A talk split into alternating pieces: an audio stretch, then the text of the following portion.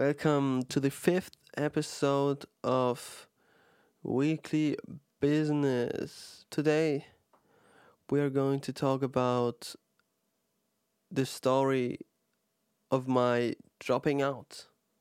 I dropped out of high school, I dropped out of school. In Germany, the school system is a bit different than in America. Um, but yeah, let's get right into it. Um, back in from eight from eighth to tenth grade, I hated school. I really hated school. It was the worst time for me. It was really, it was really a bad time. And uh, from eleventh to thirteenth grade, I loved school. I really did. Um, it was nice. The school was nice. The people were actually really cool. And um, I always had bigger ambition. I knew. Uh, I started to live like my parents wanted me to live. Make make a degree in school and then get a job and do nine to five. But that's never what I wanted to do. I wanted to do something big. I, I ever, I always wanted to do something big, um, and so coincidentally, I did some really bad choice, choices in um, my car course selection, um, and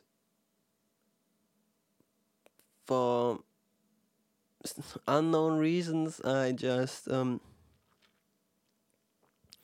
selected courses I didn't even want. And then I had some teachers that weren't that nice. I mean, you can blame it on them. Obviously, the blame is on me for not showing up or not applying myself enough. But they gave me they gave me bad grades. Some teachers they really liked me and some people don't didn't. So I had this one teacher um she always gave me bad grades. She always thought she was super smart and she gave a lot of people bad grades. You can imagine her like the grunty teacher. She was I don't want to say bitch because she was not. But she was real, real. She was unfair sometimes. And she told me I should do something practical or technical with my hands, hands on, she said. Uh, but she was fucking. I hated her. She hated me. Um, but nonetheless,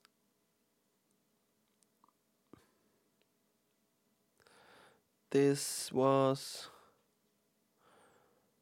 one of the key points why I left school. Around that time, I was doing a lot of music. I was making a lot of music.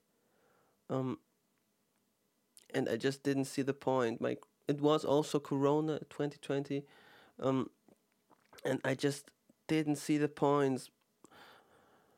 And the third that what I talked about in a few minutes ago was about um, um, 12th, 12th grade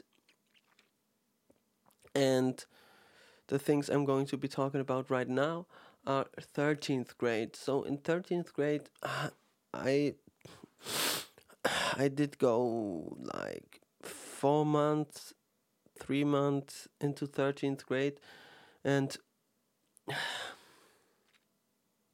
it was kind of weird. A lot of times I just didn't show up. Um, I don't know, Corona did something to me. Not the sickness, but the time. it did somebody to everybody, uh, something to everybody, and I don't know. It made me realize that that was not the way I wanted to live. So I loved school, but I came to realize that it was nice. And there was this one situation, a, a good friend of mine back then, he um he always told the teacher what not always. He told the teacher once that Selim was not going to come back and I hated it because back, then I I hadn't decided and he told the teacher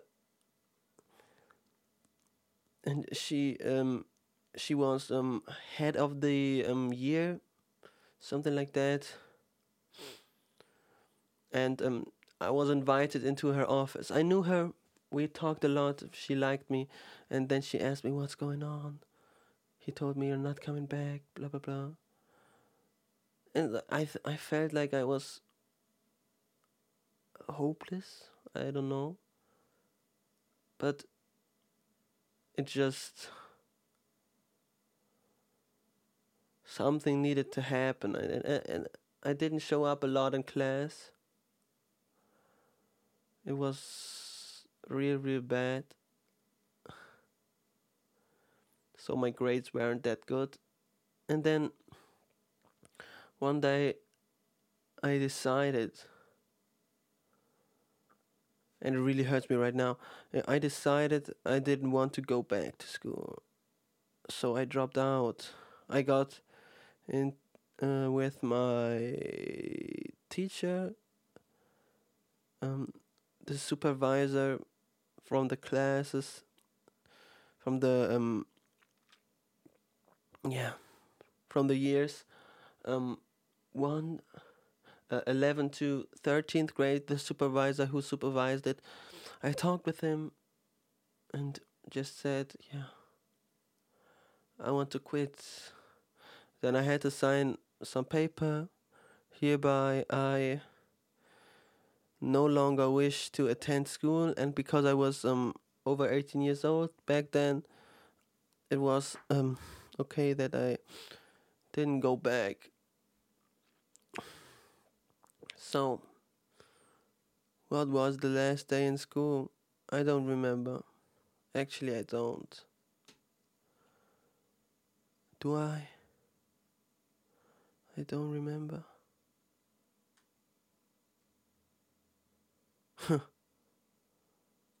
I don't remember.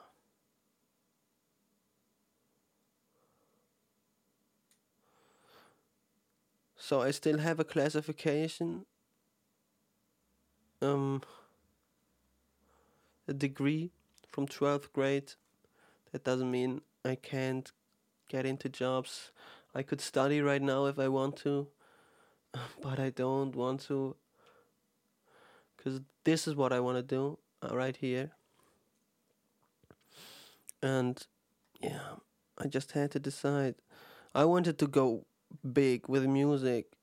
Maybe one day I will I will keep making music. Of of course, this is my passion, my hobby. Um, I love making music, and I'm never gonna stop. But right now, right now, it's back then, not right now. Back then, I was in a weird place. I had a lot of shit going on with myself, mental health problems, and overall health problems, physical health. It was fucked up. It was fucked up. So I had to quit. I had to just get some time off. And the following year was actually the best. The following year was a real nice year. 2021. That year it was nice. I loved it. It seems crazy to me that that is so far gone. I mean, two years is not that much, but it seems a long time ago. Looking back on it, it really seems like an eternity. Yeah, the following year I took uh, took time for myself. Um, the whole first half of the year, I didn't do anything.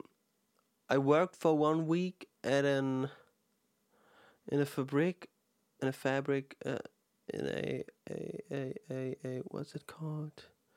In German, it's called fabric. It's some some kind of assembly line. And then I helped at a local packaging um packer. It was in a big hall. You can imagine it like UPS, but it was DHL. I don't know if you know it. But um yeah. It was crazy. And then they fired me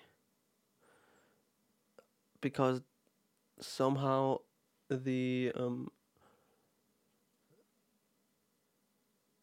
the packaging packer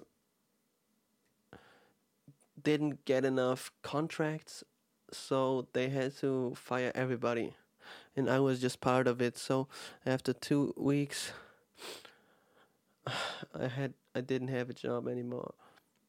That's just how it is. And then I thought to myself oh, fuck it. The rest of the year I'm not going to do anything. And that was what I did. I just took time off enjoyed my life. And this is what I'm going to do this year. Right now, um, um, but let's get back to 2021. What happened then? After that, I got into. Yeah, I went back to the school. Now I'm working there. I'm helping some childs who need help. Some um retarded kids do you call it retarded? Retarded sounds so um how does it sound? It doesn't it sounds so mean. Impeded would be another word. Disabled. I think disabled is the best word. some disabled kids, I'm helping some disabled kids in school. Actually, not some. One a disabled kid in the school. I'm helping him since the second half of 2021 and this I love that job. I actually do. I love the kids. Not in a weird way obviously.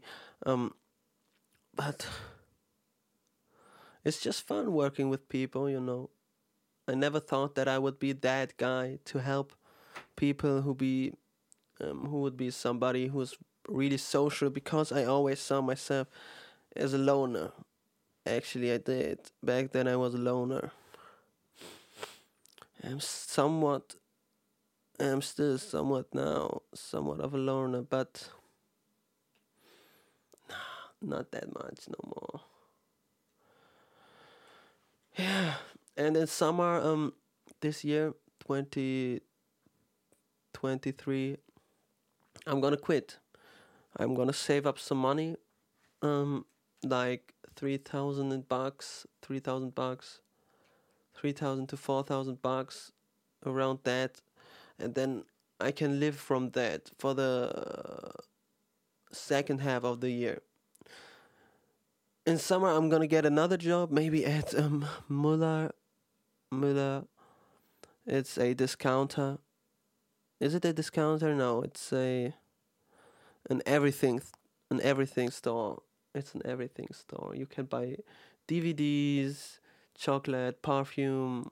Um, what else can you buy? Dildos. you can buy a lot of shit there. You can buy a lot of things. You can buy PlayStations, Lego, Playmobil. books, um, school stuff. Yeah, it's an everything store. Um, but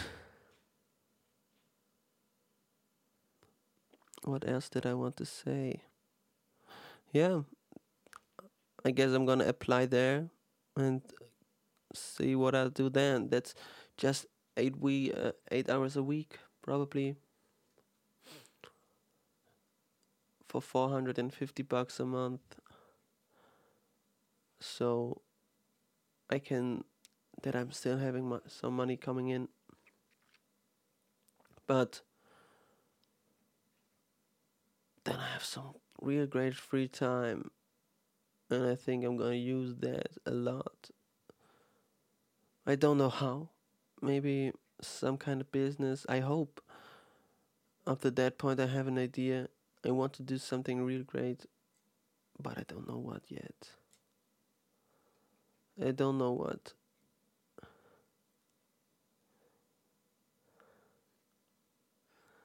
I don't know what yet. By the way, if you're wondering why my hair is all messed up, actually it's not. But I just took a shower. I just took a shower. Yeah, but what did I want to say?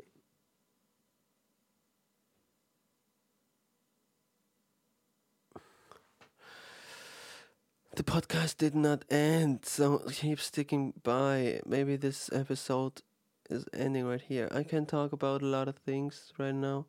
I want to talk a bit further. What can I talk about? Yeah, let's talk about school again. School is weird. It's just not nice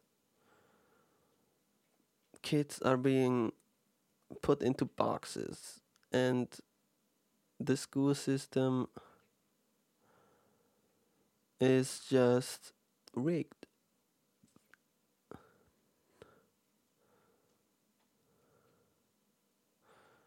They teach very weak. It's not good teaching.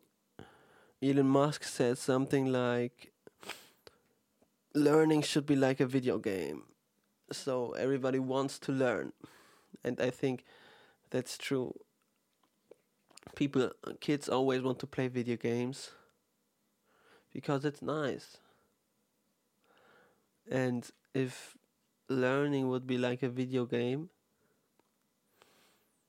then obviously it would encourage people to learn so the education system is not that good right now. Mm.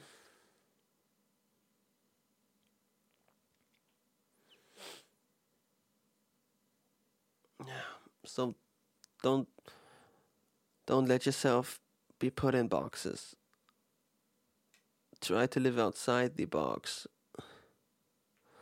Think you have to have an object try to have an objective view of reality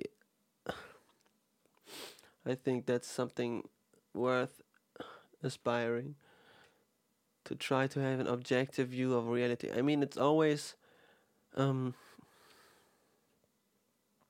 it's always hard to not have a subjective view of reality. Essentially, you can't have a real objective view of reality because maybe you are always missing something. But try to have a real objective view of you um, reality as much as you possibly can. That that's really important, I would say. Oh, my, I love my mic. Shure, SM7B. Uh, if you're wondering why I have this mic, it's because, as I said, I was making music and that's why I have a lot of a lot of knowledge from um, about making sound. And back then, I always I uh, I used to make YouTube part time. As a little child, it wasn't really that great. I did some Minecraft. I played a lot of Minecraft and Kerbal Space Program. Some of you may know it, but probably most people won't. Great game, great game. Um, and I did some YouTube back then, so I think I can apply everything. YouTube is going to be a walk in the park for me. Sometimes, of course, sometimes it will be hard, but I I didn't I don't have to learn all these skills again. Um, that go into making videos. I already knew the software. I already know how to record. I always I, I, sorry. I already know how to cut videos. Uh, and I always loved um what did I love? Working with After Effects and um I did some car parts from GTA. Back then I had a channel making car parts. That was nice. I liked it. I actually liked it. Um yeah. So I'm optimistic for the future. Let me take some cocaine. no, I'm just joking. I'm a bit sick still. Yeah, but I'm optimistic for the for what the future holds. I think it's going to be great. Of course, times are hard right now, but don't let that impede your dreams. Don't let that get to you. Don't don't let that get to you. Keep your head up keep doing what you need to do and just keep moving the time will pass i have a um i have a what's it called? I need to look it up. Gedicht in german. Gedicht. Gedicht. Gedicht in english. A lyric, uh huh. A poem, poetry, English, Da. Let's wait a second. Um, Gedicht, poem. Yeah, it's a poem. So this, the poem goes like this. Where is it? Ah, here it is, right here. I'm I I maybe I've cut that shit out. Uh, but this the the poem goes like this: Don't be sad, my little friend. This is not the end. You did not make a mistake. It was just a choice you made, and now you have to live with it until you can escape. But that time it will pass, and one day you will too. So from now on, give the best, the best that you can do. Now follow my advice and live a happy life, cause that's everything you need until the day you die. That's just my little poem. Um, I hope you can take some, something from it. I love it. I actually think it's really great. Um, I wrote it as I said, I did make music, so I know lyricism, lyricism. Um, but yeah, I love it. It's really great. What what does it mean? It means you have. I mean, you can. I don't want to say what it means. People need to interpret it themselves. Think about it a bit and then maybe write in the comments what do you what you think of it. So yeah, I think I'm gonna end this episode right here. Today's episode of Wiki Business. Um, I hope you enjoyed, and keep your head up. Always smile, and I love you guys. See you next time.